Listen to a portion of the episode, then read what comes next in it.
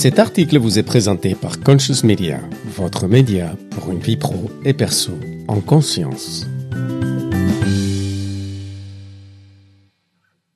L'ego en pièces détachées. La version audio de l'article homonyme de Conscious Media, le média pour une vie pro et perso en conscience. Écrit par Stéphane Faure, instructeur en méditation de pleine conscience et lu par Laura Mignac, contributrice Conscious Media.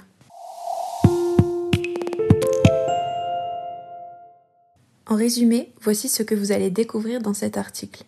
Qu'est-ce que l'ego?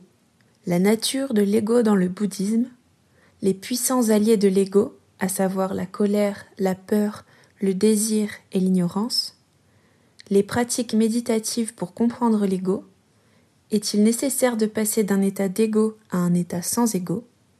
La méditation, un moyen pour reconnaître la nature aimante qui sommeille en soi, l'ego au centre du chemin spirituel de nombreuses traditions méditatives, et l'ego, la méditation et la notion d'efficacité, le cas d'Ito Itosai.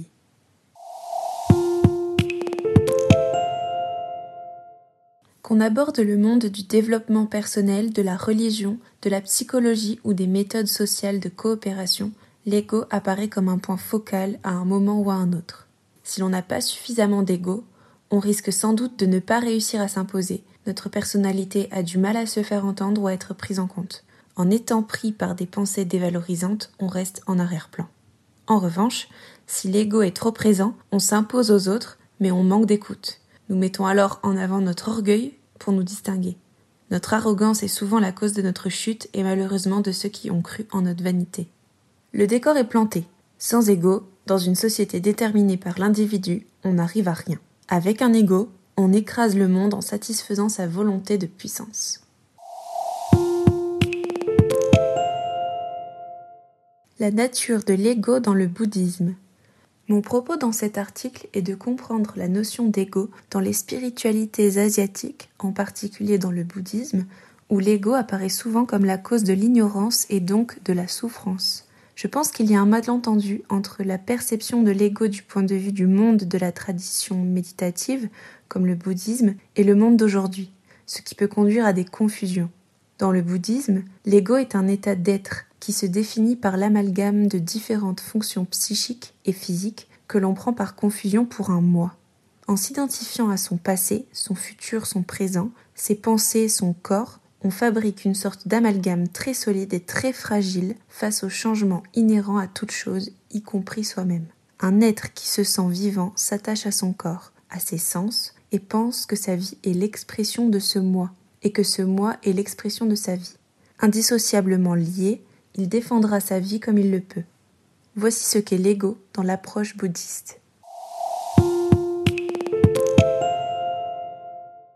Les puissants alliés de l'ego. Pour les êtres humains qui évoluent dans des sentiments et une volonté de contrôle, protéger leur vie, leurs opinions, leurs proches, développer un sentiment existentiel de sécurité en s'appropriant des biens et en se reliant à des personnes que nous affectionnons est l'expression même de l'ego. Il n'y a pas de mal en soi à cela. L'ego n'est pas méchant en tant que tel, pas méprisant, mais fondamentalement, il ne peut pas être pérenne et cherche toujours à l'être, soit en oubliant sa condition éphémère, soit en cherchant à vivre plus, à avoir plus, à être plus, etc. Pour satisfaire cette volonté d'amplification, l'ego dispose de quatre alliés puissants. La colère et la peur, qui lui permettent de satisfaire son besoin de sécurité, le désir, qui lui permet de satisfaire son besoin d'expansion, et l'ignorance, qui lui permet d'oublier sa condition intrinsèquement fragile et éphémère. Comme nous pouvons le constater, l'ego n'a rien à voir ici avec une dimension psychologique liée au fait d'avoir ou non du caractère. Certaines personnes peuvent être orgueilleuses, vaniteuses, tandis que d'autres sont plutôt discrètes et effacées. Mais ces caractéristiques ne les débarrassent pas de l'ego tel que nous l'avons décrit précédemment. Les animaux, dans ce sens, ont également un ego. Ils s'identifient à leur corps, reconnaissent les êtres de leur propre espèce et sont motivés par la peur et la colère. Bien que tous n'aient pas des sentiments développés tels que la tristesse, tous s'identifient à eux-mêmes comme à quelque chose d'absolu et d'essentiel.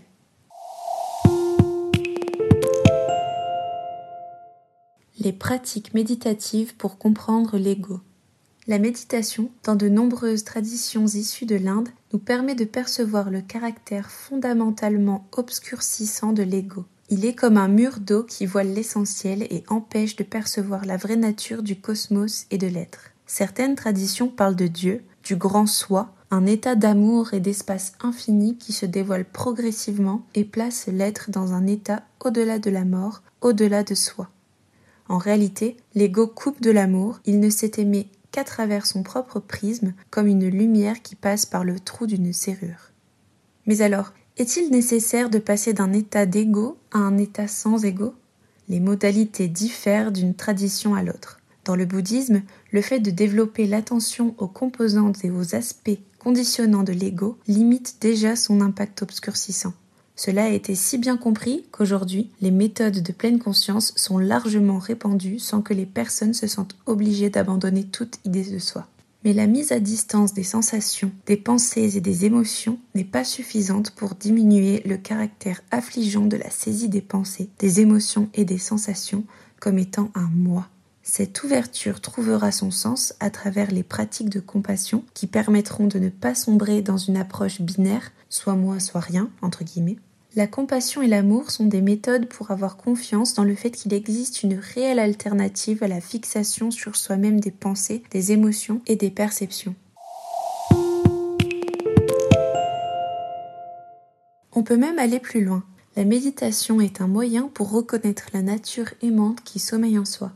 Comme si la colère, la peur et l'envie étaient les pièces d'un Lego mal monté. Vous remarquerez le jeu de mots euh, Lego Lego. Une fois mis en place dans le bon ordre, l'amour, la connaissance et la compassion peuvent naturellement s'exprimer. Il n'y a pas de bon soi ou de mauvais soi, ce sont simplement des pièces de Lego, mais une fois agencées dans le bon ordre, elles produisent quelque chose de plus satisfaisant. Pour celui qui aspire au bonheur dans cette vie, cette pratique de l'amour, de l'altruisme, d'une conscience plus globale aura raison des aspects les plus grossiers de l'ego, à savoir l'indifférence, la peur et l'envie. L'ego est donc au cœur du cheminement spirituel de nombreuses traditions méditatives.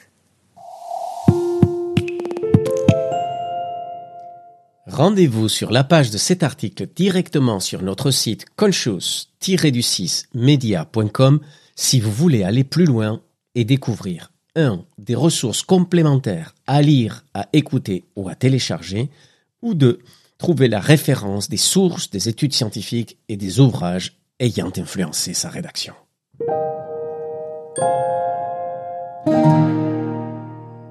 Ce contenu vous est présenté par Conscious Media. N'hésitez pas à vous abonner à notre chaîne de podcast pour une retranscription audio de tous nos articles pour une vie pro et perso en conscience.